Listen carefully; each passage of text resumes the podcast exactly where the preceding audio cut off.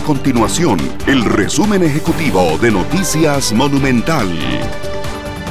Hola, mi nombre es Fernanda Romero y estas son las informaciones más importantes del día en Noticias Monumental. Un nuevo proyecto de ley propone prohibir la aplicación de fianzas como medida cautelar en casos de delitos de corrupción. La iniciativa reformaría el artículo 250 del Código Procesal Penal. Adicionalmente, se incluye un acceso al registro de beneficiarios finales para que los jueces tengan información objetiva sobre el patrimonio de las personas investigadas.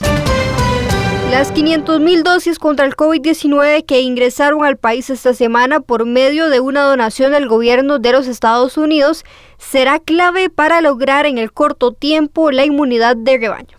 Expertos en la materia piden a las autoridades de salud aplicar con celeridad estas vacunas ya que existe la amenaza del ingreso de la variante Delta al país. Estas y otras informaciones usted las puede encontrar en nuestro sitio web www.monumental.co.cr. Nuestro compromiso es mantener a Costa Rica informada. Esto fue el resumen ejecutivo de Noticias Monumental.